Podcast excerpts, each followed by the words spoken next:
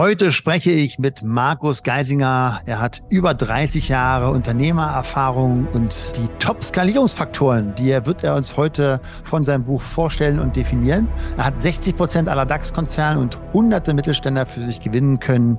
The Growing Five, also das Skalierungshandbuch für IT- und Tech-Unternehmer, welches von den zeitlosen Wachstumsgesetzen handelt, die ein Unternehmer von einem Skalierer unterscheidet. Es geht um die Erfolgsstrategien, die jeder Unternehmer anwenden kann. 90 Prozent der Unternehmer betreiben Raubbau an ihrem Körper und ihrer Seele. Hi, ich bin Slatko Sterzenbach. Als 17-facher Ironman-Teilnehmer zeige ich dir in diesem Podcast, wie du als Unternehmer oder Selbstständiger einfach Stress abbauen kannst und mehr Fokus auf deine geschäftlichen und persönlichen Ziele bringst. Am Ende des Tages ist dein Leben wirklich lebenswert, wenn du mehr Energie für die wirklich wichtigen Dinge im Leben hast. Sei ein Ironmind. Ahu, ihr Ironmans da draußen, eine spannende Welt der Unternehmerwelt ist. Ja, heute haben wir ein ganz spannendes Thema und ich habe einen wunderbaren Gast an meiner Seite, der liebe Markus. Hallo Markus, schön, dass du da bist. Hi Slatko. Wir kennen uns ja jetzt schon eine Weile und ich weiß, dass wir ja also auch zeitgleich immer wieder das Thema Skalierung hatten. Wir haben skaliert, du machst das professionell, begleitest viele, viele mhm. Unternehmen. Deswegen bin ich ganz gespannt schon, was du äh, uns heute an, an Hacks mitgeben kannst, an Geheimnissen, ähm, vielleicht so eine Essenz aus deinem wunderbaren Buch ähm, mhm. von deinen Growing Five. Mhm. Was hast du denn da? Lass uns gleich Deep Dive machen, gleich mal mhm. einsteigen. Was sind so die Growing Five? Was hast du da herausgefunden, damit mhm. Unternehmen wirklich gesund mhm. skalieren können? Okay. Muss ich kurz einen Kontext bringen, weil das Wichtige daraus ist es ja nicht nur die 25, 30 Jahre Unternehmererfahrung, sondern ich habe ja, also es, wahrscheinlich sind es über 100 Projekte, da steht jetzt nur 70 oder so im Buch, glaube ich, benannt.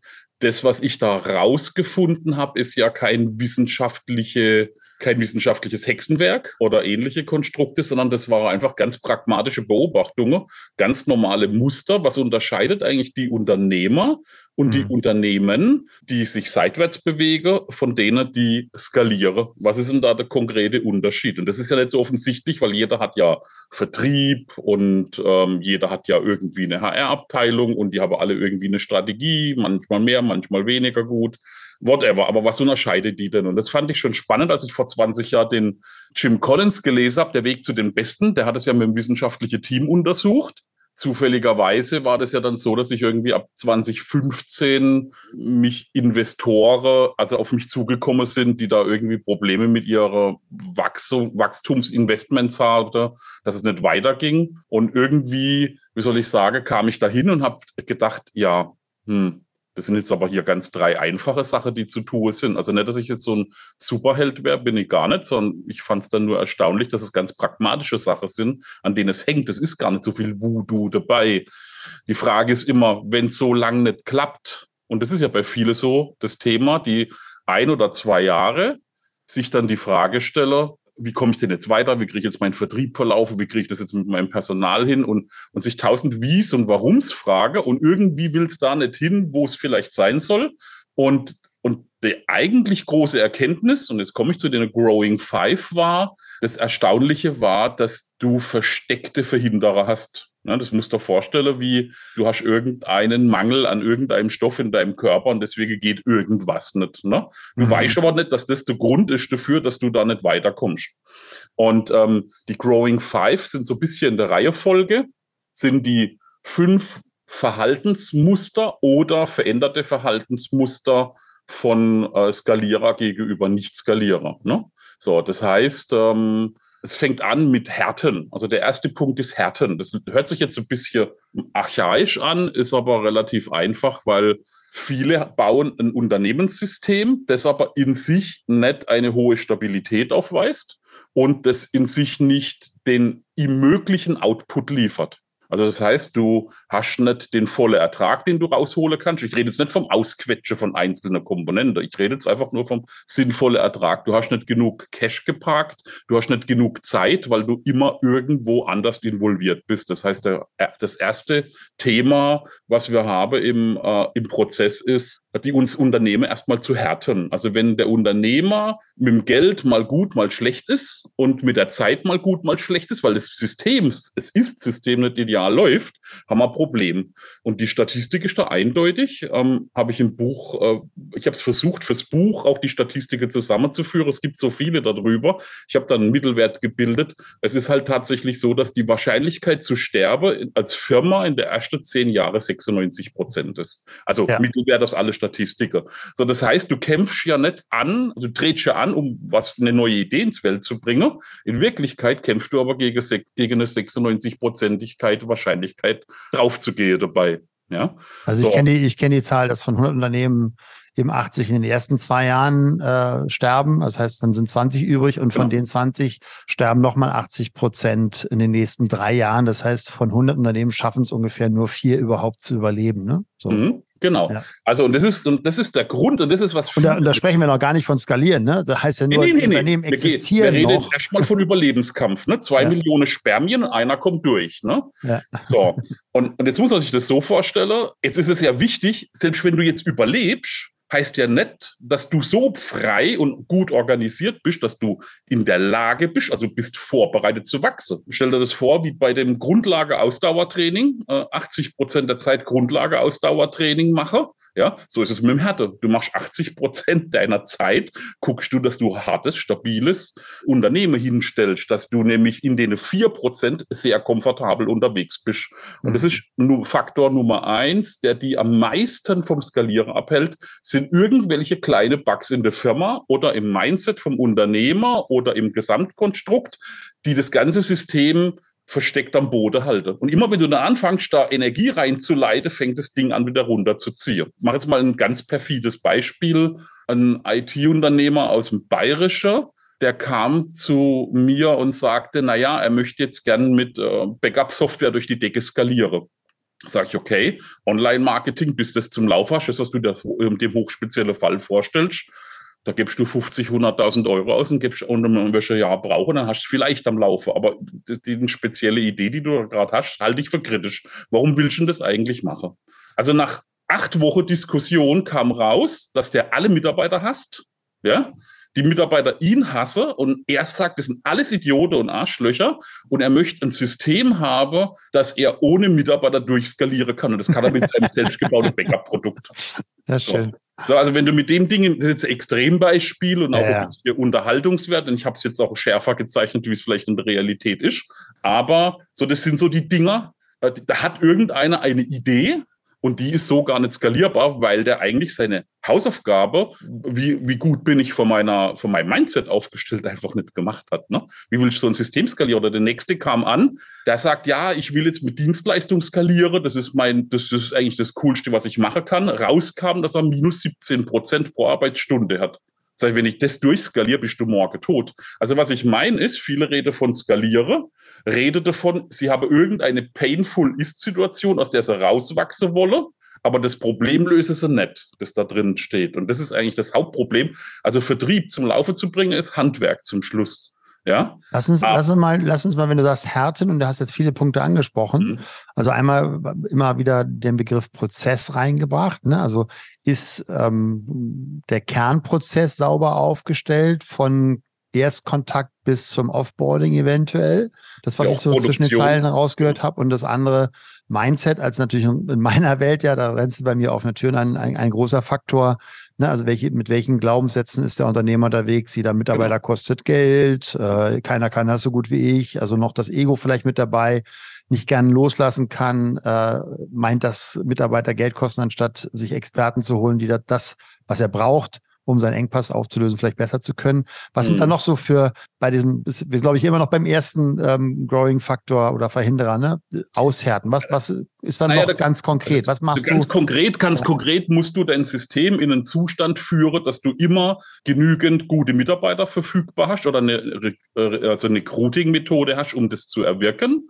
Du musst immer genug Cash haben und das System darf nicht sinnlos operativ Zeit von dir fressen. Also diesen Ist-Zustand musst du erreichen oder darfst du erreichen in deiner Sprache, glaube ich.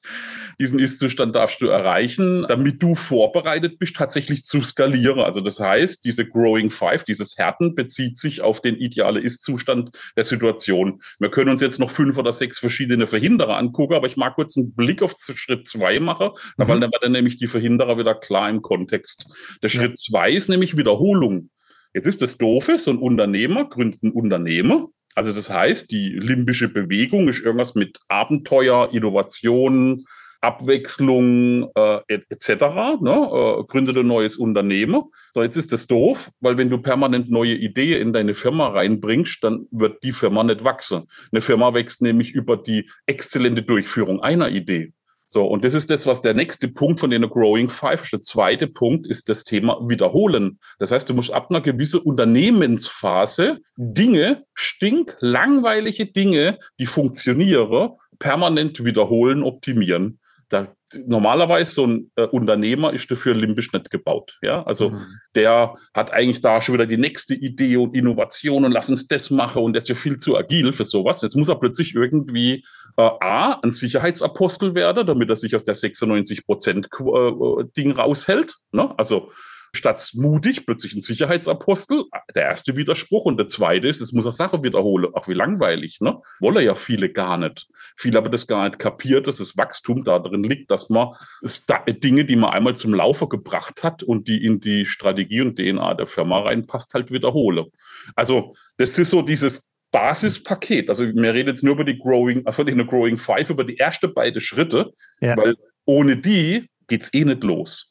Also wenn ich die nicht sauber habe, wenn ich die Verhinderer nicht aufgedeckt habe, dann ähm, komme ich eh nicht raus. Also dann, dann bleibe ich eh da, wo ich bin, ne? ohne, die, ohne das Fundament. Was du gerade gesagt hast, wäre so in meiner Sprache oder im NLP wäre das ja so, dass die, die Motive sich ver, also gleich bleiben, aber der Kontext verändert, ne? Also die sogenannten Metaprogramme, die wir alle haben, äh, plötzlich nicht mehr passen. Ne? Also wenn du gerade so sagst, so mhm. Abenteuer, Abwechslung, Kreativität genau. und plötzlich ist es äh, prozedurales Tun von dem gleichen immer wieder und das vielleicht nur im anderen oder plötzlich bisher äh, eigene Leidenschaft, ne, der Künstler jetzt mal oder der Konditormeister und jetzt will er skalieren und plötzlich hat er was mit und äh, Mitarbeiterführung zu tun, was ja komplett andere Metaprogramme bedient und was vielleicht auch gar nicht seine Stärke ist, weil er vorher sehr gerne alleine war und seine Ruhe haben wollte. Ja. Und plötzlich hat er es mit Menschen zu tun, wenn er ja skalieren möchte. Ja. Genau. Mhm. Also ich habe das auch über verschiedene Evolutionsstufen im Buch beschrieben. Also das heißt, du hast eine die Anforderungen an den Unternehmer, die erste 15 Mitarbeiter, also komplett andere wie mit 35 oder mit 100 Mitarbeitern. Also du musst ein ganz anderer Typ sein, also du musst deine Identität wechseln können, wie Hände quasi, und musst in der dann aber auch noch performen. Also du musst diese Aufgabe aus dieser übergeordneten Ebene cool finden, sonst schaffst du es einfach nicht. Was ist ja. denn der, der, wenn du sagst, da ist ein Wechsel, also wir sind ja gerade bei, bei 14 oder 15 Mitarbeiter. Mhm. Was, was ist denn bei 35 anders und was ist bei 100 anders aus deiner Erfahrung? äh, lass uns mal auf mein Lieblingsproblem, das 17er-Problem. Das 17er-Problem ist so, dass der Unternehmer, der also ich formuliere es flapsig, aber ich meine es nicht so, weil es wirklich eine ernste Sache ist. Aber ja. wie soll ich sagen, es hat eine gewisse Schönheit, das Problem auch du sitzt da als Sonnekönig, ich mache jetzt mal, und ähm, du neigst zum Blackboxing als Unternehmer. Das heißt, du holst dir eine Funktion XY, die ein, eine, wie soll ich sagen, eine Art hochentwickelte Assistenz darstellt. Also irgendwie schon ein Abteilungsleiter und der, die das kümmert sich, dass das da läuft, aber in Wirklichkeit nicht so richtig. Ja, in mhm. Wirklichkeit bist du noch, der zum Schluss die Fäde in der Hand hält. Und das ist gar keine böse Absicht, sondern das Ding ist ja so, dieses Blackboxing oder dieses Ich lebe über viele High-End-Assistente. Ja, dieses System ist so, dass deine Managementkapazität, dieses System so zu bedienen, endlich ist. So, das heißt, du musst irgendwann mal in deiner Führungsstrategie oder in dem, wie du mit deinen Mitarbeitern umgehst, welche Typen du brauchst und wie du das machst, musst du irgendwann mal deine Strategie wechseln. So. Mhm. Und das heißt, du brauchst tatsächliche Führungskräfte. Und du führst dann nicht jemand, der ein Fachexperte in irgendwas ist, der dann noch zwei andere Assistenten hat. Also dieses Vererbungs-Dropdown-System, sondern ja. du hast eigenständige, agile Einheiten, die in sich bessere Ideen vom Output liefern, wie du in dem Bereich jemals machen könntest. Ja. Und das ist ein Strategiewechsel, denn, denn das, das darf man dann auch erstmal verstehen. Ja, ist auch, glaube ich, die, die, also das war bei mir, habe ich jetzt schon verstanden, durch, durch, durch meine Entwicklung im Unternehmen, dass du einfach qualifizierte Führungskräfte, die mehr Geld kosten, aber einfach einkaufen darfst, wenn du skalieren möchtest. Ne? Also hm.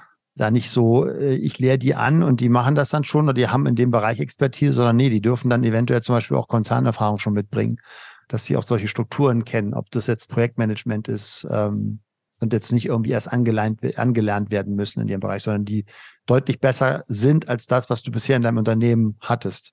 Ne, wir, super geiles Beispiel. Kommen wir auf den Punkt Growing Five, den Punkt 1 Härte zurück. Mhm. Okay, ich Vertrieb ist ein Riesenthema. Wie mache ich das? Online, offline, whatever. Ja, so, Riesenthema. Jetzt passiert eins, der geneigte Unternehmer, ich habe schon überlegt, ob ich ein Wettportal mache, weil ich habe es in 30 Jahren noch nie, noch kein einziges Mal funktionieren sehe und die Idee stirbt nie aus. Die stirbt nie aus. Ich stelle mal einen Vertriebler ein, dann geht's. Habe ich noch nie funktionieren sehe, kein einziges Mal.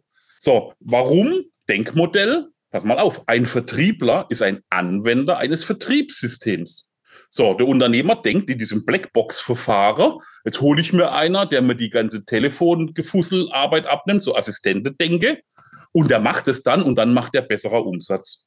So, das erstens hat er nicht dein Charisma, zweitens nicht deine Kompetenz, deine Agilität. Der hat das gar, der ist ein viel schlechterer Verkäufer wie du, sonst schon ein Top-Verkäufer ist, weil Du kannst ja permanent alles verkaufen, weil du in deinem System lebst. Du bist das System. Das ist der ja aber nicht. Der braucht ein Vertriebssystem, das er anwendet. Also was exakt verkaufe ich, wie hoch, wie breit, wie tief, welche Farbe, welche Zielgruppe exakt, ja, wie sieht es von der Erträge aus, vom Salesprozess, papapa. Und wenn der dann einen Prozess erstmal hat, also ein Verprobter, den Unternehmer hat den selber entwickelt mit einem Experte oder so, hat ja. den dann verprobt und dann holt er sich jemand, der diese Maschinerie weiterentwickelt und mitbedient. So, und das heißt, das ist ein ganz anderes Niveau, wie ich hole mir jemand, der die Aufgabe macht, sondern ich hole mir jemand, der mir den Umsatz absichert. Aber dazu musst du erstmal in deinem System selber verstanden haben, wenn du von null auf hoch gehst, bei älteren Systemen oder größeren ist es nochmal eine andere Nummer, aber jetzt, wenn du von null auf hoch fahrst, ist das genau die Herausforderung. Ja, ja, und das ist ja ganz, also bei, ich habe gerade letztens meine, meine Coaching-Community gefragt, ne, so wie viel, wer, wer von euch hat gerade so mal finanziellen Engpass oder hätte gern mehr? Und haben sich fast alle mhm. gemeldet. Dann habe ich gesagt, okay, wer von euch investiert denn mehr als drei Stunden selber in Vertrieb als Geschäftsführer? Mhm. das ist keiner. Ja, genau. Ne? Und genau. du kannst ja nur einen Prozess entwickeln oder ein System für dein Unternehmen passen, wenn du es selber mal gemacht hast. Mhm. Genau. Und davor haben ja viele Geschäftsführer Angst. Also sie genau. haben ja selber, und deswegen suchen sich ne, als Not, ach, ich hole mir einen Vertriebler, der macht das dann für mich, dann muss ich es nicht mehr anrufen. Ja, genau. Ja, genau. Ja. Also das ist halt so, naja, also wenn, Vermeidung deine strategische Entscheidung treibt, kommt halt nicht unbedingt was Wirkungsvolles raus. Nee. Und wie soll ich das sagen? Und deswegen ist es ja so hinderlich. Jetzt gehen wir mal von den Verhinderer und so weiter, die man da.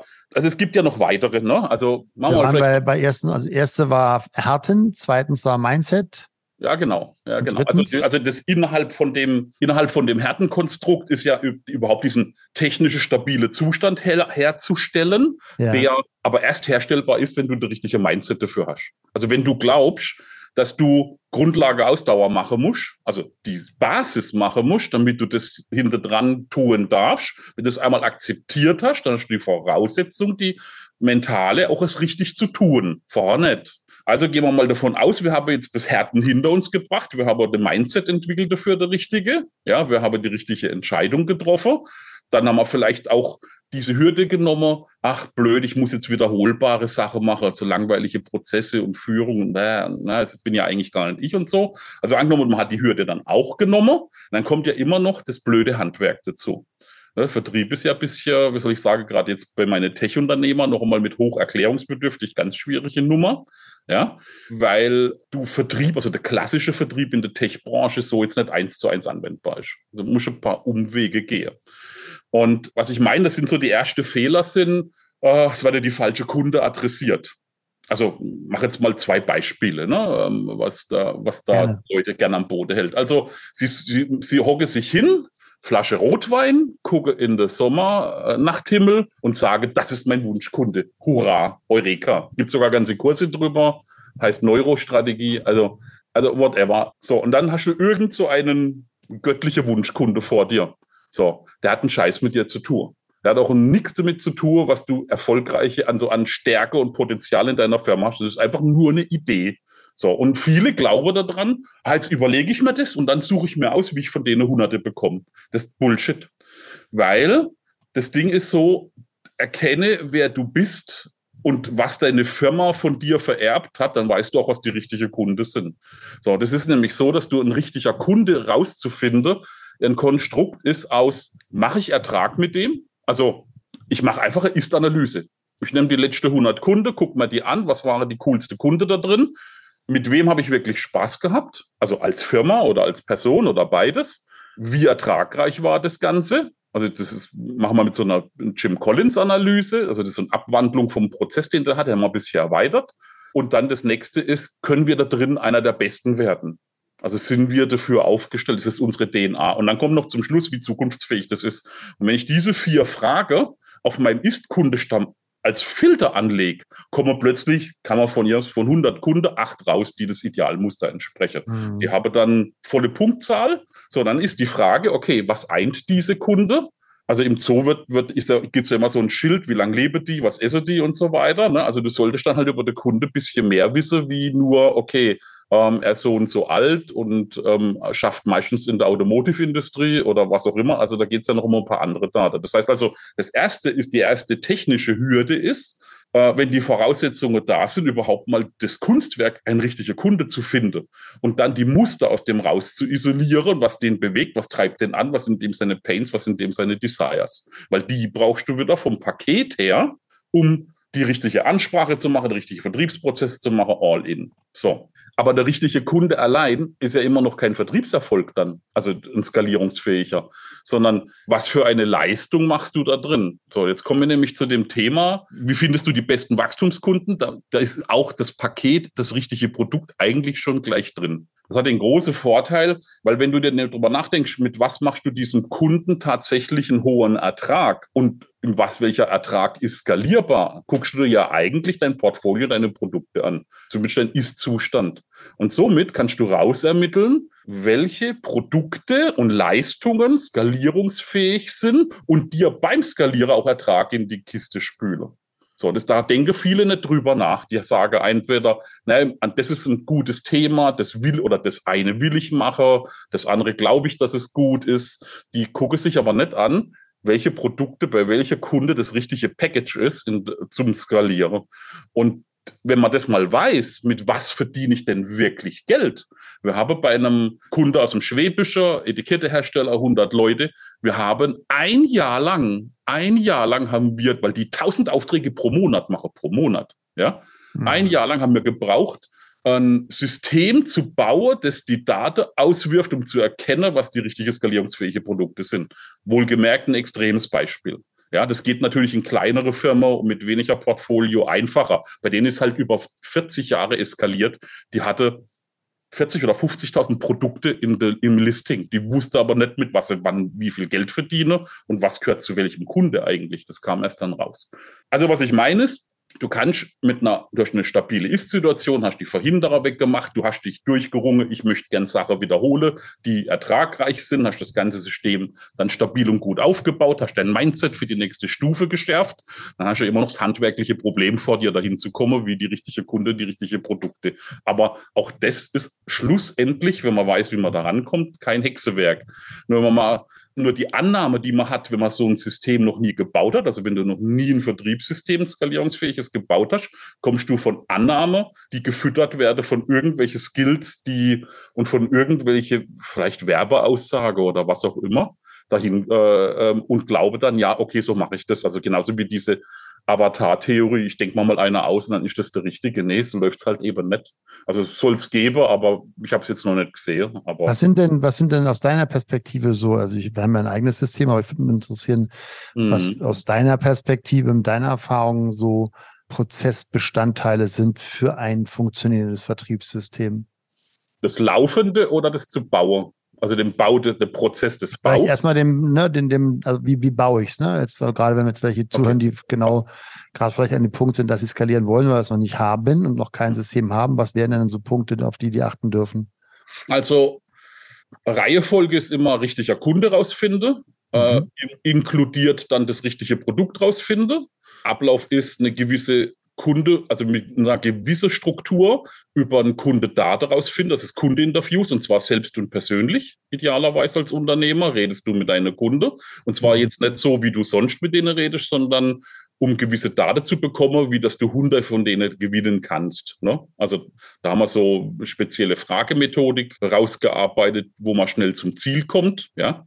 Soll ich dir ein Beispiel geben? Oder? Ja, gerne. Ich, ja. ich habe hab gerade überlegt, ob ich mich trauen darf, dich zu fragen, okay, mach mal, komm, mach mal ein konkretes okay. Wording. Mach mal, mach, mal, mach mal ein Beispiel. Äh, ja. IT-Systemunternehmer aus der Pfalz, da haben wir Kundeanalyse gemacht und ähm, ja, wie soll ich sagen, rauskam, dass eigentlich der IT-Leiter, der keinen Bock auf IT hat, sein bester Kunde ist. Ja, so gibt es tatsächlich, also keine Ahnung, gerade in so, ja, ja, sag jetzt mal, eine kleine Energiefirma, ähm, die bei der Stadt angekoppelt sind oder whatever. Gibt's, also es gibt es oft genug, dass Leute zum IT-Leiter ernannt werden, die überhaupt keinen Bock dazu haben. Ja. So, und mir saß er, äh, also ich habe dann Kunde-Interview, ich bin dann tatsächlich vor Ort, mir war er verzweifelt. Wir haben drei Wochen lang Interviews ausgewertet und nichts kam raus. Also okay, jetzt, jetzt, jetzt fahre ich selber raus. Habe mich in mein Auto gesetzt, ähm, die B9 entlang, bin dann hinter Bellheim ähm, abgebogen und habe mir mal den, hab mir den Typ mal geschnappt, war dann dran geguckt. So muss ich das so vorstellen.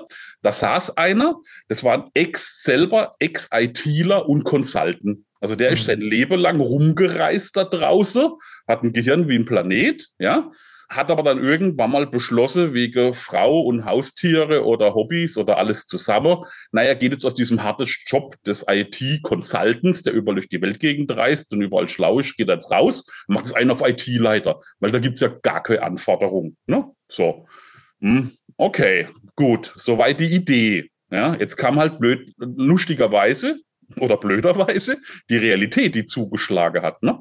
Der saß vor mir und war jede Frage, die ich dem gestellt habe, egal mit wie viel NLP-Tricks ich gearbeitet habe, der hat nie gezuckt.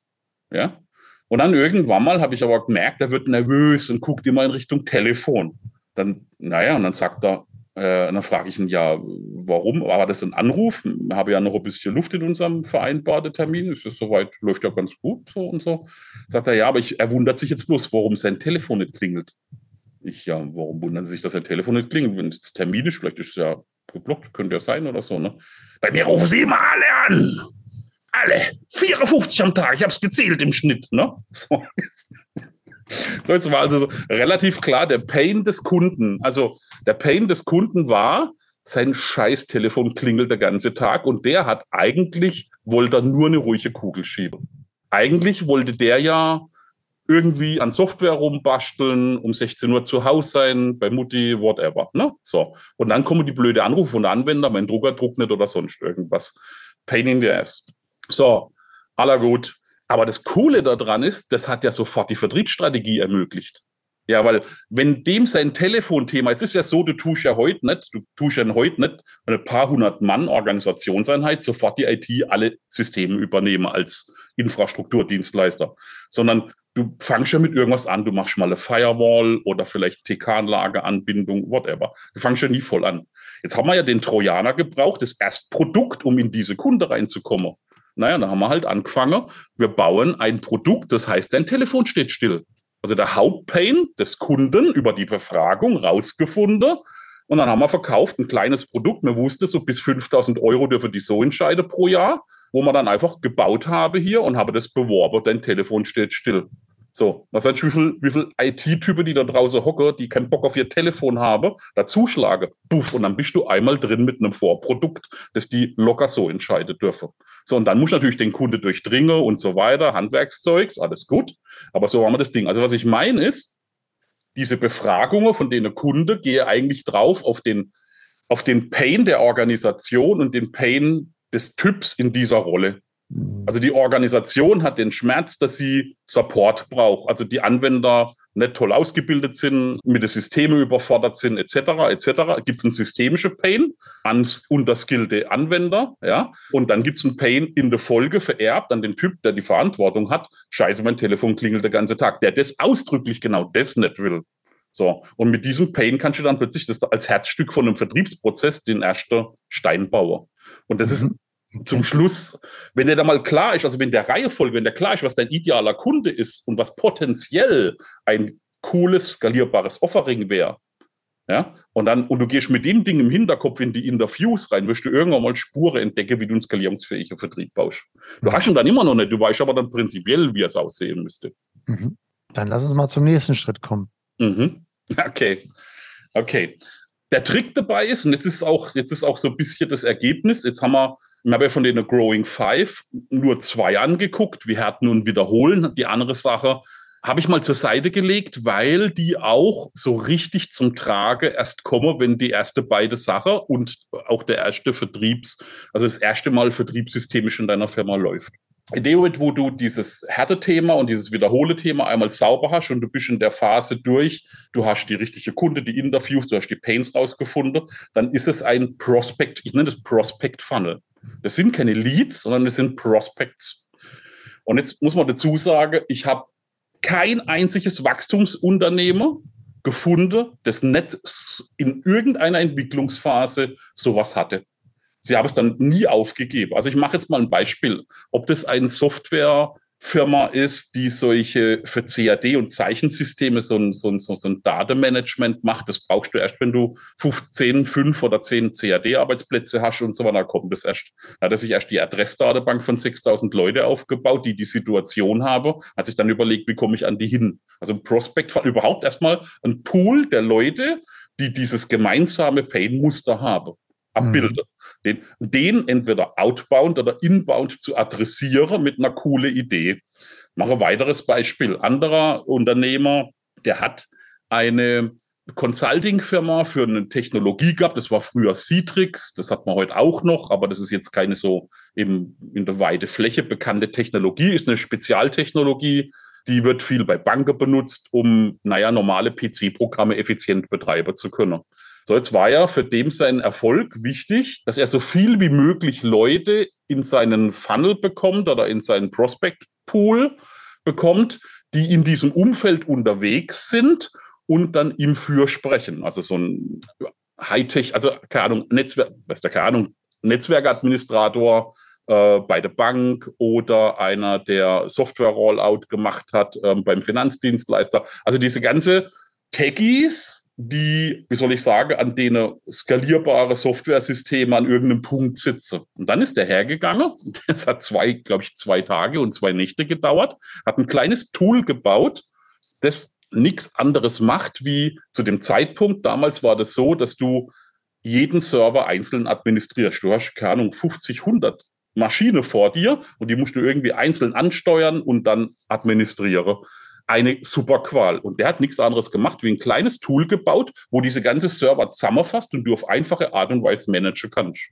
Das ist so ein jeden Tag aufs Neue, so eine coole Verbesserung in dem täglichen Arbeitsumfeld gewesen. Hat er also umsonst Download gegen E-Mail-Adresse bereitgestellt. Die ganze Firma ist mit dem Thema von 20 auf 100 Leute in drei Jahre gegangen. Mhm. Nur mit diesem Trick, dass sich unheimlich viele Leute bei ihm meldet, die die Software haben wollen und er automatisch im Gespräch war mit einem passenden Zielkunde, mit dem er über kurz oder lang einen Deal machen kann und mit also dem er Projekt Wie so ein kleiner Trojaner letztendlich. Genau. So, und, dies, und, dies, und dieses Muster, ich kann jetzt noch ein Dutzend Beispiele erzählen, aber das war überall. Das heißt also, diesen ersten, das ist so, keine Ahnung, wie dein erstes Kind, die erste Firma, dein erster Prospect-Funnel, das gibt es ja bisher nicht. Also die Unternehmer sind ja meistens so in der Phase, sie tun über ihr Beziehungsnetzwerk, dann machen sie da ein Projekt, dann dort ein Projekt, dann spricht sich das rum und Mundpropaganda und irgendwann mal, so nach zwei, drei Millionen Umsatz, endet dieses System. Weil das Netzwerk ist vorbei. Das wird nicht größer, sondern das hat er jetzt einmal abgefischt und er ist auch nur ein Mensch. Und das ist die Frage, jetzt brauchst du ja um dann mehr Fische zu können, brauchst du mehr Teiche. Dann musst du halt gucken, wie du an die rankommst und wie du das baust. Und diese Hürde, das geht teilweise sehr, sehr lange, wenn man es einfach nur so rumprobiert und strukturiert. Also ich habe Unternehmer gesehen, die haben zehn Jahre danach gesucht und haben jeden Tag ums Überleben, also Überleben gekämpft, denen ging es gut, aber sie kamen nie weiter. Die sind immer stehen geblieben und ist ein Aufwand auf dem, auf der Stasis dann an der Stelle. Also von daher tatsächlich ein schwieriges Thema, äh, das zu durchbrechen. Und wenn man dann Projekte mit Unternehmern mache, die wundern sich dann, warum, äh, warum dann die Projekte so lang gehen. Ne? Ja, das ist halt so, dass der Trick halt da im Detail steckt. Da gibt es nicht die Big Bang-Idee, die sie alle haben wollen. Das ist keine Ahnung, blaue Pille oder was auch immer. Das gibt es da halt nicht, sondern das ist einfach nur der unter, du spielst in einem Feld von hunderte von anderen Unternehmern und du musst deinen Job inhaltlich, also intellektuell und energetisch besser machen wie die andere. weil die schlechte werden eh ohne aussortiert. Wo also siehst du da den Schritt, was meiner Welt die meisten im, im Mittelstand noch nicht machen, mhm. wirklich ist ein professionelles Nutzen äh, über Ads bei Social Media? Kommt immer aufs Thema an. Also kommt auch aufs Budget an. Also du weißt ja, Online-Marketing ist echt teuer geworden. Ne? Hm. Also Social Media, Ads, das Wahrscheinlich Ganze. branchenspezifisch, ne? Und äh, genau. Ja. Genau. Also das Ding ist immer so, was für ein Produkt verkaufst du, was ist der Lifecycle hin heraus. Ne? Also jetzt angenommen, du bist Softwareentwicklungsdienstleister, dann verkaufst du, wenn du neue Kunde hast, hast im erst, also hast im zweiten Projekt 100, 200, 300.000 Umsatz. Wenn, also jetzt richtige Projekte vorausgesetzt, vielleicht ein Proof of Concept vorab mit 20k, so whatever. So, dann ist so ein Kunde, wenn der dich dann 2.000, 3.000, 4.000 Euro gekostet hat, ist das schlimm. Ja. Der Return ähm, Invest ist da, ja. Ja, genau. Und dann ist das, dann ist das, dann ist, weil du hast ja einen ganz anderen Hebel hinten raus, weil du dann über den einen Entscheider über viele Jahre viele hunderttausend Euro machen kannst. Also das entscheidet quasi dein Produkt und die Ertragfähigkeit deines Systems. Mhm. Ja. Also ähm, ich mache ein Beispiel, wenn du an einer gewissen Sorte Kleinprodukte ähm, maximal 4000 Euro Umsatz pro Jahr an Kunde machst, und du gibst dann 2000 Euro für Vertrieb aus, dann ist der, äh, dann ist der Deckungsbeitrag schon mal komplett, dann wirst du im zweiten Jahr vielleicht Geld verdienen. Also so gesehen gibt es halt da im Detail sehr große Unterschiede. Es kommt ja. keiner umhin, online zu spielen. Es kommt keiner umhin, mittellangfristig auch über Ads zu gehen, behaupte mhm. ich jetzt mhm. einmal. Mhm, Bis auf wenige so. Ausnahmen, aber man muss sich als Detail anschauen dann. Ja. Okay.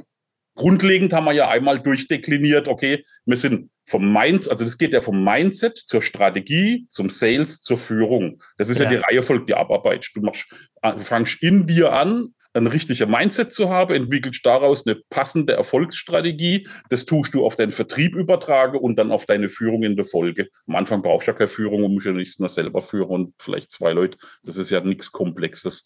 Also mhm. die Bewegung ist immer dieselbe. Also du laufst, es fängt halt immer bei dir als Quelle an, ne? zum Schluss als Unternehmer. Das ist vielleicht das, das ist vielleicht das Praktische. Also wir haben äh, vielleicht Sidestep dazu. Wie entdecke ich denn, welche Verhinderer ich tatsächlich habe? Es kann ja natürlich nicht jeder hergehen und sagen, geht zu Dr. Slatko oder Dr. Äh, Geisinger oder was auch immer und lässt sich mal durchanalysieren. Lustigerweise ist es so, dass du in dass, es sich, dass die Verhinderer, warum, warum manche Unternehmer, die kommen mit der Aussage zu mir, ich trete seit zwei Jahren auf der Stelle, ich habe die Schnauze so voll. Die wissen nicht, was da, warum, was das wirkliche Problem ist. Ich habe über die letzten 15 Jahre einen Test entwickelt. Also, na, der ist schon älter. Eigentlich ging der los, als ich die erste paar, die erste paar Probleme hatte als Unternehmer. Also ich hatte einen Mitgesellschafter, der hat mich Hunderttausende von Euro gekostet und nichts gebracht. Und bis ich ihn los hatte, hat er noch mehr Geld gekostet. Ne? Ich habe, ähm, keine Ahnung, ähm, irgendwelche Softwareprojekte angenommen, die mich dann fürchterlich von links hinter Ei geholt habe.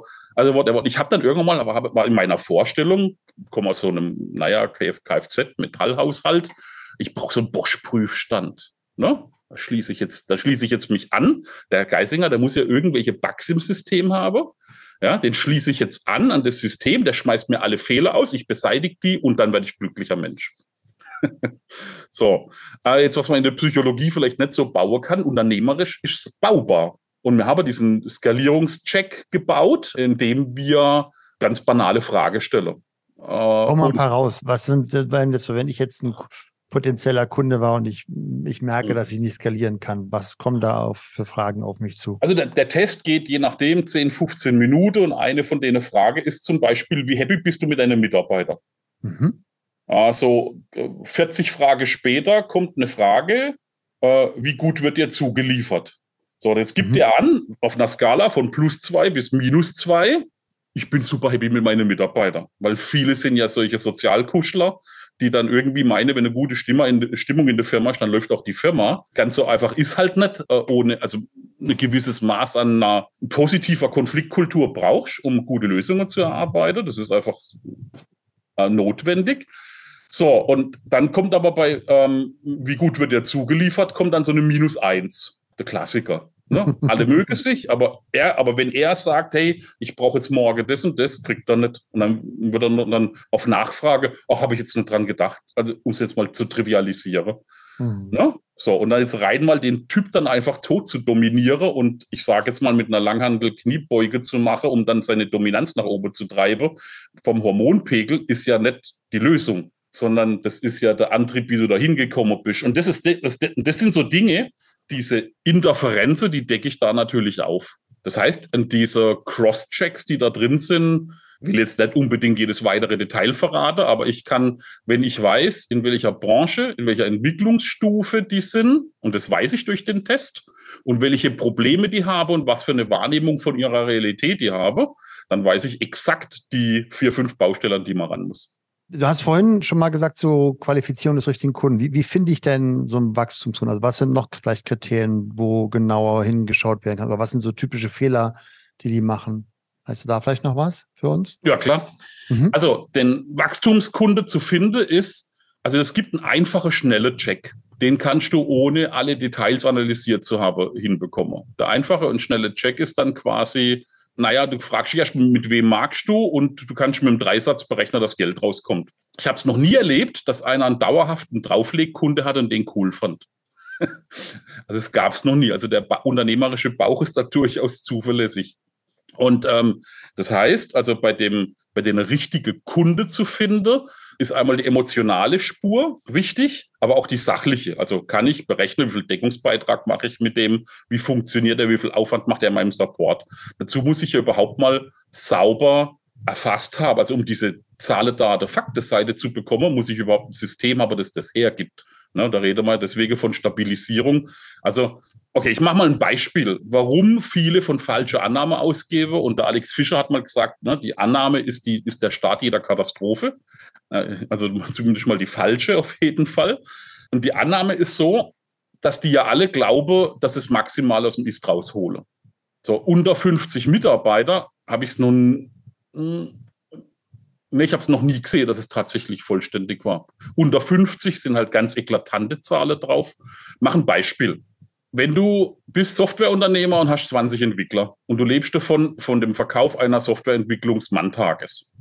Ja? Mhm. Und deine Entwickler erfassen aus irgendwelchen Gründen, weil das kann man am Kunde nicht berechnen, da kann man das nicht machen, etc., erfassen die 127 Produktivstunden von 140 mögliche pro Monat. Ja? Und das machen alle Softwareentwickler in deiner 20-Mann-Firma. Kommt was zusammen, ja. Ja, da reden wir von, da reden wir halt von sechsstellig. Ne? Also das heißt, wir reden von über 100.000 Euro, der da liegen bleibt. Dasselbe ist, du, viele Verhandler gar keine neue Stunde Sätze. Weil, ach nein, mit dem Kunde verstehe ich mich so gut. Und ja, so, schon seit zehn Jahren schon, bei uns. Ja, genau. So. Drei, ne, ja, wenn du drei Euro erhöhst, hast du wieder 100.000 Euro.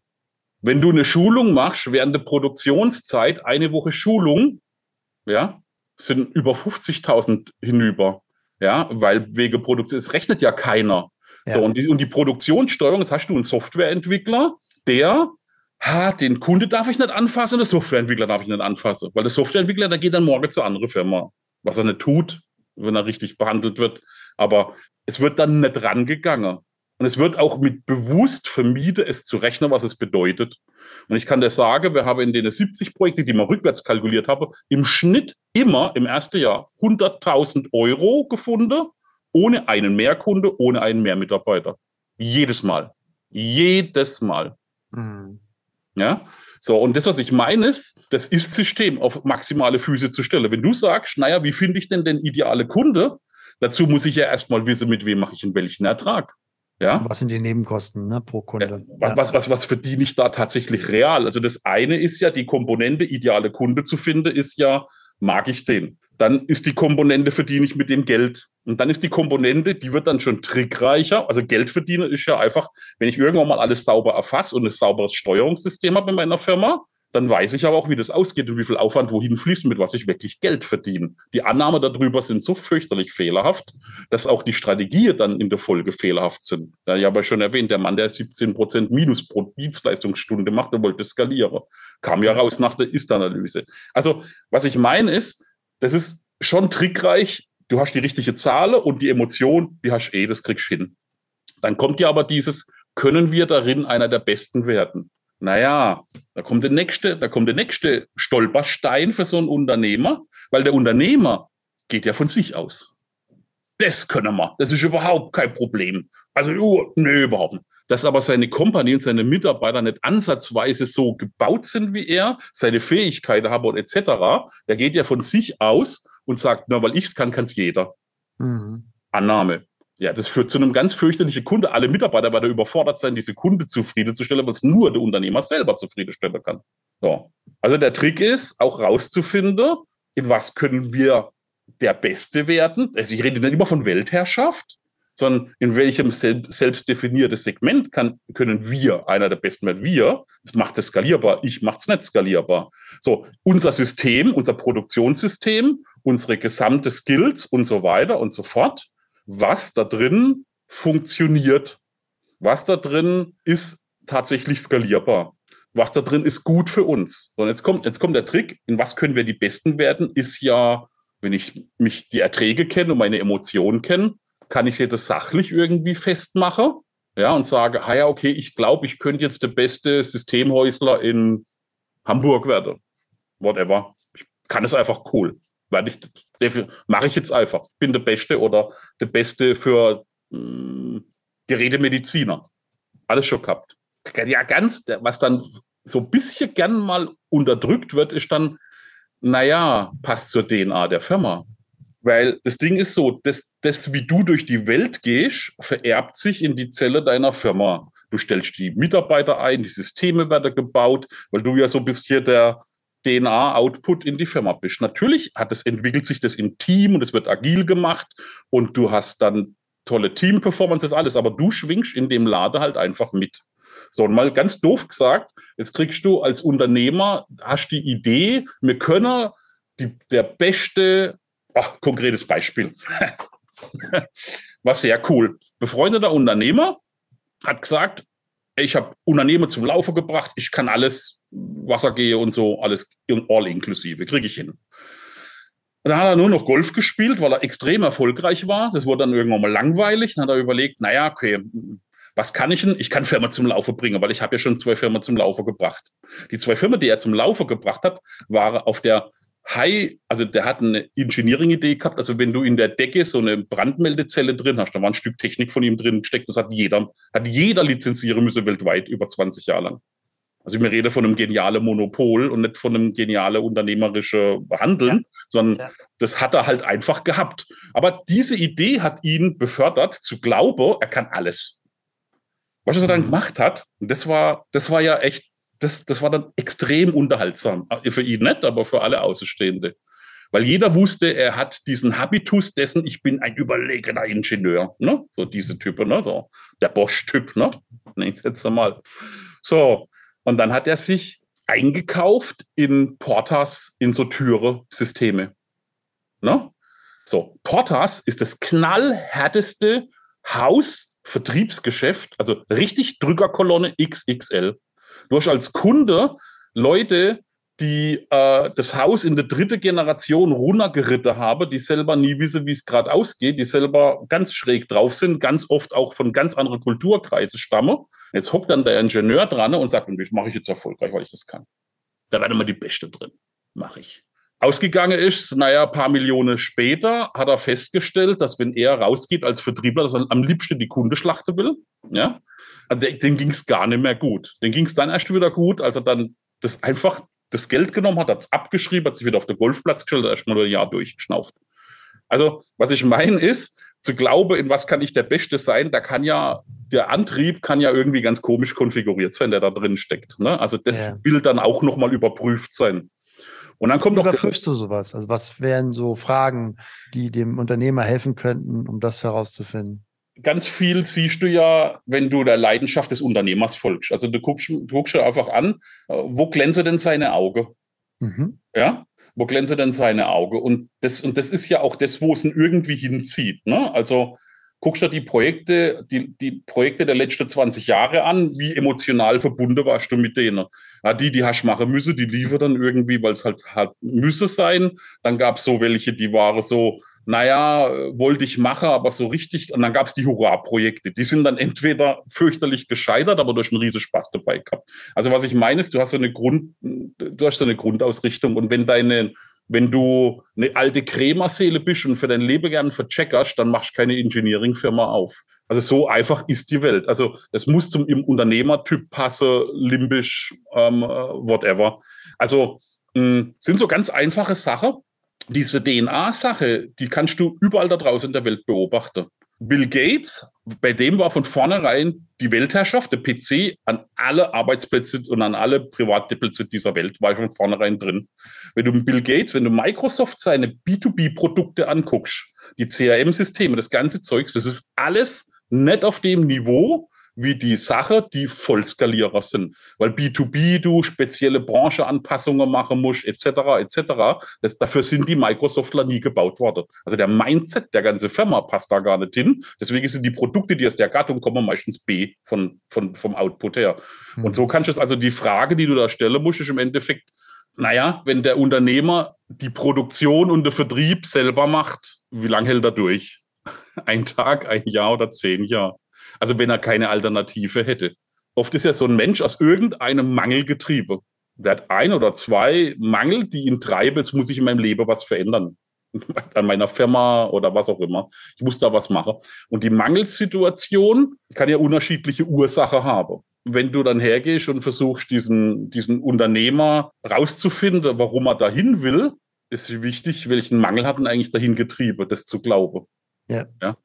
Und, ähm, und wenn dann Inkonsistenzen drin sind, dann weiß ich relativ schnell, das wird so nicht gehen. Und dann die richtige Frage zu stellen, dass er es dann selber merkt, ist ja dann auch nur noch Handwerk. Ne? Mhm. Ja, wir hatten das Thema auch letztens im, im Coaching-Call, ne? Also dieses, so bin, mhm. bin ich als Unternehmer, weil ich etwas kompensieren möchte oder weil ich eben im Kampf bin, äh, entweder gegen mich oder gegen vielleicht meinen Vater oder gegen die Mitbewerber. Oder bin ich, und das wäre ja eine komplett andere Energie, bin ich eben eher in der Energie von Hingabe und Leidenschaft bei dem, was ich tue. So. Mhm. Ja, ähm, natürlich funktioniert das mit Kampf. Ja, ob das jetzt ein Elon Musk ist oder so, die haben sich hier alle gekämpft. Äh, er kämpft ja gegen seinen Vater letztendlich okay. äh, und, und hasst alle Menschen und will weg, also zumindest zum Mars. Mhm. Ähm, mal metaphorisch gesprochen ist das ja schon spannend aus NLP-Sicht auch. Ähm, mhm. und dann gibt's die die ja etwas tun mit Leidenschaft und dann erfolgreich werden, weil sie vielleicht am richtigen Ort, am richtigen Zeitpunkt mit dem richtigen Produkt beim richtigen Menschen auflaufen plötzlich. Ne? Also ähm, mhm. Klassiker war ja auch, weiß jetzt nicht, ob ich glaube schon, dass er auch eher der Kampftyp ist, aber ein Philipp Plein hatte ja letztendlich seinen extremen Durchbruch, als dann Madonna dann eben sein Hundebettchen irgendwie gezeigt hat, ne? Und plötzlich ging es bergab so. Mhm. Äh, und jetzt ist ein ähm, 100 Millionen Business, was er da aufgebaut hat. Ja, Glück gehört ja auch noch dazu. Aber genau. Gibt es noch ja. ein ganzes schönes Kapitel drüber, empfehle ich immer die äh, Narren des Zufalls vom Nassim Taleb äh, zu lesen. Das ist, äh, wenn mal verstanden hast, wie wenig das so alles beeinflussen kannst, dann äh, entwickelst du auch eine andere Strategie mit, mit dem Leben. Ja, manchmal also, sind es einen Kontakt. Ne? Du bist auf einem Event und hast dort den einen Kontakt und das ist plötzlich genau der, der genau. Schlüsselfaktor, wobei ich natürlich auch da ein bisschen eher an das Gesetz der Zahl denke. So, wenn, wenn du einfach aktiv rausgehst und äh, etwas unternimmst, ist die Wahrscheinlichkeit, dass du, also Glück kommt ja von dem mittelhochdeutschen Gelücken, was nichts anderes heißt als gelingen. Also dann gelingen dir eher die Dinge, wenn du Absolut. viel davon tust. Absolut. Heißt übrigens. Bei der Sozialakquise. Ja, gleiches Konzept. Ähm, aber mehr Spaß wahrscheinlich. Also der ja. Growing Five beinhaltet, wir haben ja nur über zwei Punkte geredet, auch ein Punkt, der dreht sich rund um Netzwerken, weil mhm. du dein Glück beeinflussen kannst durch ähm, viele Kontakte. Und das war auch das Auffällige. Also es gab keinen Wachstumsunternehmer und Unternehmung, die, ähm, also zumindest in meinem Beispielhorizont, die alle im stille Kämmerchen saßen. Die waren alle unterwegs und haben äh, so viel wie möglich Menschen kennengelernt, wo sie dran wachsen können, äh, wo einen Fortschritt haben. Und dann haben sich die Dinge ergeben. Mal, mal ein Beispiel. Du hast du da mal kurzer Deep Dive, vielleicht so ja. drei, vier kurze, knackige Empfehlungen. Wir haben ja noch ein bisschen mhm. von der Minuten ähm, wegen für die anderen beiden Faktoren noch, ähm, wo du sagst, so das sind so aus deiner Erfahrung bei den meisten Unternehmen die die besten Plattformen, um eben zu Netzwerken oder mhm. Varianten. Also grundlegend habe ich immer so zwei Strategien äh, gesehen, äh, die da waren. Die eine Strategie war, ich gehe mal zu alle möglichen Events, die mit meinem Problemthema XY zu tun haben. Mhm. Ja? Mhm. So, das ist da weiterzukommen. So, das heißt, also ich gehe einfach aus dem, ich gucke mal, was ich für Probleme habe und gucke mal, ob in dem meine Mutmaßung, wo die Lösung ist, die ist ja meistens auch falsch, mal gern. Ähm, ähm, aber da, ich gehe mal dahin und gucke mal, wie die das geschafft haben. Und das ist die eine Empfehlung. Und die andere Empfehlung ist halt dahin zu gehen, wo Leute in spezifische Bereiche viel weiter sind wie du selber. Also, also Mastermind ähm, oder? Ja, genau. Master, klassische Mastermind-Formate. Das ist irrsinnig stark, wenn eine Verbindlichkeit drinsteckt, auch zum Schluss. Also ja. da hast ja da immer so zwei, zwei Level. Das eine ist ja den Infotainment-Part, aber das Wesentliche ist, dass das Networking dann halt auch äh, zu Konsequenzen führt. Ja. Mhm. Und das unterscheidet eigentlich die erfolgreiche von der unerfolgreiche, weil Networking ähm, die schlechte mache wahllos. Ja, ohne Ziel. Wahllos mhm. und Infotainment und noch ein PDF-Download und noch ein Workshop, in dem sie nice sitze, etc. Oder Alibi-Funktion, ne? Ich mache ja ganz viel. Genau. Äh, ich habe ja, ich bin ja nicht schuld, Check. Ne? Mhm. So. Also, äh, so, und äh, wer das aber dann anders versteht und sagt, ich, ich mache das ja, weil ich eine Idee habe, und ich möchte mit gern was erreichen. Und wenn ich mal was nicht damit erreiche, dann war es trotzdem eine schöne Zeit. Aber ich habe immer noch die Idee, dass ich was nach vorne bringen will und passt es zu meiner Idee. Und mehr muss dann gar nicht wissen. Dann kommen schon die richtigen Formate raus. Ne? Also jetzt nehmen wir bei, bei dir an. Du bist ja ganz stark in Persönlichkeitsentwicklung und physische Themen und so weiter. Naja, wenn, wenn ich da was erreichen will, dann gehe ich halt zum Slatko. Ne? Also, wenn, da muss man sich ja nur überlegen, wen, wen gibt es denn da in der, in der Gilde?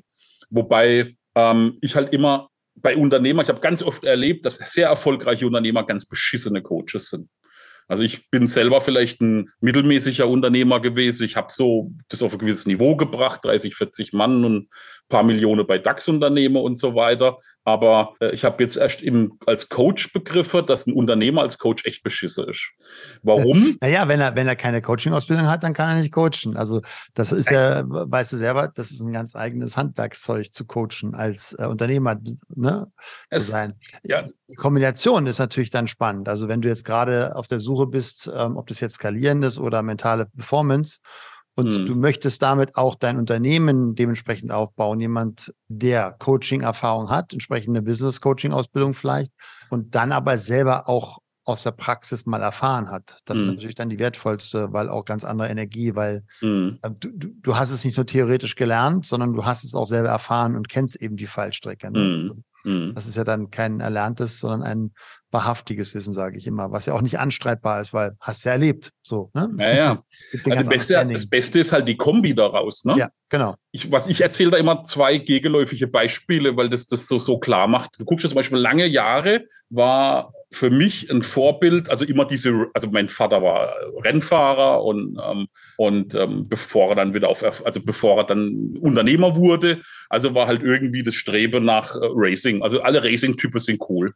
Jetzt guckst du dir die Mehrfachweltmeister an, das sind halt alles Killermaschine, egomanische. Ne? Ja. Die haben dann schon ein gewisses Teamwork für Zielerfüllung, aber die aber sind nicht. so. Und wenn die, und jetzt guckst du an, wenn die dann plötzlich Unternehmer werden, wie führen die denn ihr Unternehmen? Mhm. Ja. So, und so ist es dann noch mit Unternehmern, die voll durchskalieren und genau eine Sache sauber auf dem Bild haben, die fragst du, wie das geht.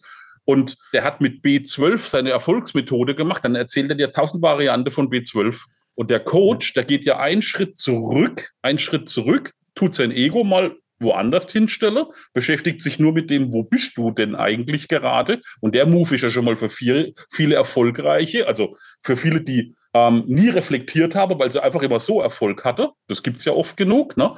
Die, wenn du dann dich mit denen Networke tust, dann übernimmst du falsche Konzepte, die für dich nicht übertragbar sind. Lass uns mal, wir haben noch sieben Minuten, die letzten okay. beiden Punkte noch anreißen und mhm. sprechen. Ah, ich würde auf, auf Punkt drei gehen, expandieren. Es hört sich jetzt, ähm, ich habe es Expansion genannt, das Konzept, weil das jetzt relativ nah an diesem Networking ist. Also mhm expandieren heißt auch, wenn du deine Unternehmer und also deine, deine Mitarbeiter und du kommen an irgendwelche Grenze, wenn die Firma an Grenze kommt. Jetzt ist es nicht klar, was brauchen wir an Skill, dass es da weitergeht. Ne, du hast es vorhin selber als Beispiel gesagt. Ich stelle mir idealerweise Mitarbeiter ein, die ein, die ein Paket mehr können, wie der Job heute bedeutet, weil dann kann er nämlich mich mitnehmen. Ja, dann mhm. kann das Gesamtsystem liften. Und das nächste, also das Konzept des Expandierens ist inhaltlich auch ego-free zu expandieren. Also wenn du als Unternehmer feststellst, du bist nicht der kompetenteste in Funktion XY, hast aber dein Ehrgefühl dran gehängt, hast du natürlich Schwierig. ein Problem. So, das ja. heißt, die Expansion ist was, hat was, hat so einen selbstlosen Charakter. Mhm. Eine Expansion ist, ich stelle die Idee drüber und bediene dieser Idee. Also ich habe die Idee, ich möchte die Menschen an deren Stelle glücklicher machen oder irgendwas effizienter machen oder whatever. Und dann wirst du mit einer Expansion anders umgehen, wie wenn du als Unternehmer die, die, die Unternehmung als, ja, als, als Fortsatz deiner, deines Wirkens begreifst. Ne? Ich, was ich ja ganz oft beobachte, ist ne, dieses Festhalten selber am operativen Business. Und ich fand die, die Äußerung von Konstantin Buschmann, ja, dem CEO von Bravo, sehr schön. Ne? Der sagte, wenn ich alles Operative, Operative ja wegnehme, habe ich letztendlich als Geschäftsführer oder CEO nur noch zwei Aufgaben. Das ist einmal die Mission zu entwickeln, ja. ja. die Bilder zu entwickeln und die richtigen Mitarbeiter dafür einzustellen. Alles andere hat mit mir nichts mehr zu tun. Und jetzt, und jetzt, und jetzt kommt der Trick, jetzt komme ich auch gleich auf den letzten Punkt dann quasi, mhm. auf das Thema riskieren, weil ich habe da nichts mehr zu tun. Das Lustige ist dran, also hast du schon mal äh, Rennfahrtrainings gemacht mit Blickführung und so weiter? Mit Blickführung noch nicht, aber ich war jetzt letztens ähm, zweimal beim Porsche Cup mit dabei, bin dann mal mitgefahren und habe selber mal so ein Drifting-Training gemacht. Ah, okay, okay. also da hast du ja auch. Landschaft hat über Blickführung, dass Blickführung viel bedeutet. Absolut, genau. Das ist ja so der Klassiker, ne? Ähm, wenn, wenn du in die Mauer schaust, brauchst du dich nicht wundern, wenn du da landest. Genau. Also gerade beim Drifter am Sachsenring, äh, du guckst vors Fahrzeug, bist du ganz hektisch an der Lenkung, dabei musst du das Ding ruhig laufen lassen, whatever. Blickführung ganz wichtig. Unternehmerische ja. Blickführung und Risiken eingehen. Mhm. So, du versuchst ja, ähm, im Endeffekt machst du ja nichts anderes wie ein Drifttraining mit deiner, mit deiner Firma. Das Wesentliche ist aber zu wissen, wie weit muss ich ihn vor die, vor die Maschine schauen. Also direkt vor dem Bug, ganz weit weg. Also irgendwo, wo ist denn jetzt die richtige Stelle, wo ich hingucken muss? Ja. So, jetzt ist ja so, dass du als Unternehmer diese Grundbewegung in dir hast. Du willst Neues machen und du bist agil und lalala und tust den ganzen Lader damit mit Hans Dampf in alle Gasse komplett irritieren, statt mhm. die Leute mal arbeiten zu lassen, dass die mal einen einschwingenden Prozess überhaupt bauen können, dass ja. das mal gut wird. Ne? So kommst du her und kontaminierst die ganze Zeit deine Firma mit deiner tolle Idee. Mhm. So, und jetzt passiert eins.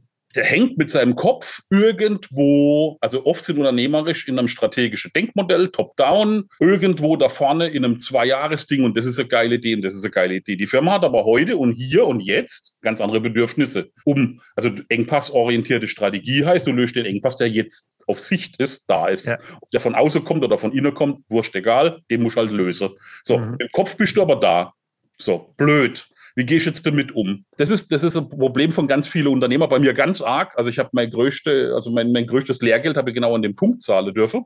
Die Unternehmer, die schön skaliert haben, die waren sich dessen irgendwie gewahr. Ob das jetzt bewusst war oder nicht, kann ich nicht behaupten, aber sie waren sich dessen gewahr, weil sie nie hergegangen sind und sind in operative Prozessmeetings mit neue Produktideen rein, reingemöbelt, was viele gern mal machen.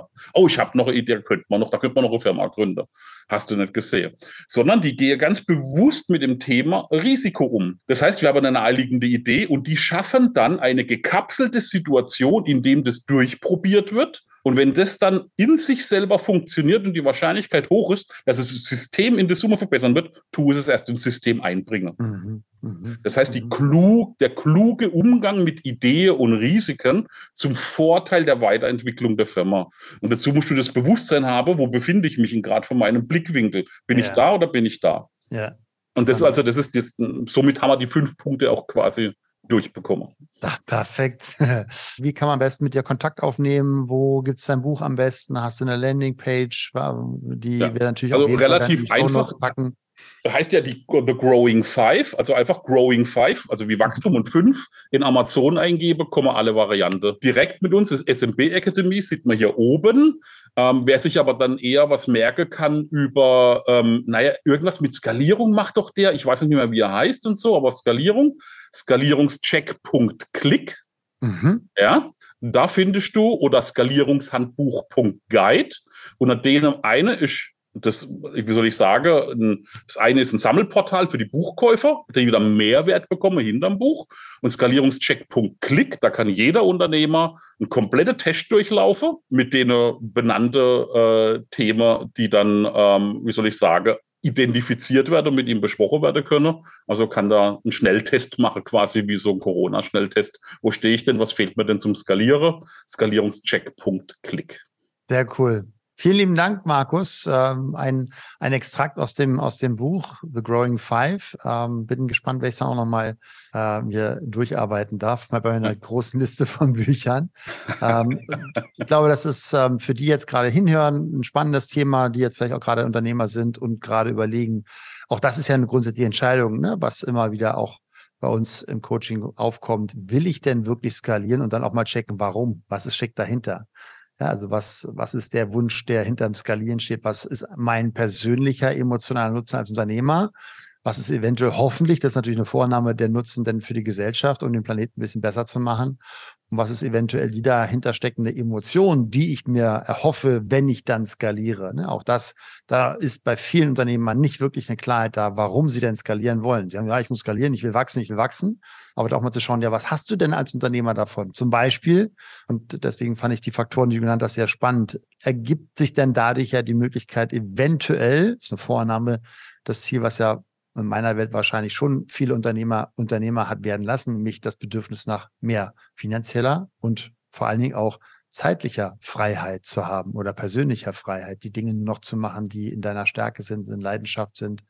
Äh, und das bleibt oft auf der Strecke und ich denke, da können die fünf Faktoren sehr, sehr gut helfen, da nochmal genauer hinzuschauen. Von daher vielen lieben Dank, lieber Markus ja. deine Insights aus deiner langjährigen Erfahrung mit, mit vielen, vielen Unternehmen. Wie gesagt, die Links tun wir euch alle auf jeden Fall nochmal in die Show Notes. Ähm, ja, und das letzte Wort ist für dich, Markus, wenn wir jetzt sagen, es gibt ein Highlight, was äh, du mit auf den Weg geben möchtest für die Unternehmer und Geschäftsführer und Selbstständigen, die hier hinhören bei dem Podcast. Was wäre das?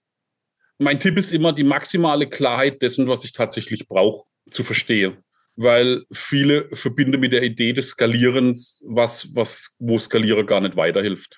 Und Skalieren kann auch Qualität bedeuten, mehr Lebensqualität als Unternehmer und sich da drin klar zu sein. Also arbeite ich aufs richtige Ziel hin und mit der richtigen Motivation. Es gab mal bei BMW eine Werbung, äh, als, es, als die ABS eingeführt hatte in der Anfang der 90er. Was bringt es, immer schneller zu fahren in die falsche Richtung? Und mein wirklicher Root-Tipp ist da, seid ihr da drin so klar, wie es geht. Ja, schönes Schlusswort. Lieben Dank, lieber Markus. Ja, danke jo, dir für das Interview, Podcast und ähm, da bin ich gespannt, äh, wie wir uns äh, wieder sehen und hören. Ja, also bis dann, ihr Lieben. Ciao. Jo, bis dann. Ciao. Vielen Dank, dass du dir den Iron Mind Podcast von Slatko Sterzenbach angehört hast. Das war nur der Anfang. Die besten Unternehmer der Welt wie Jeff Bezos oder Steve Jobs oder Tony Robbins oder Spitzensportler wie Michael Jordan oder Michael Phelps, sie alle hatten einen Coach. Peak Performance im Sport wie im Business geht nur mit einem Coach an deiner Seite. Wenn du mehr erfahren willst, wie der Slatko und sein Team dabei helfen kann, deine mentale und physische Performance als Unternehmer zu steigern, als Unternehmer oder Selbstständiger mehr Fokus, Energie und Zeit für die wirklich wichtigen Dinge des Lebens zu haben, dann sichere dir jetzt deine kostenfreie Potenzialanalyse. Gehe zu iron-mind.de/termin oder klicke auf den Link in den Show Notes und sichere dir deinen Termin.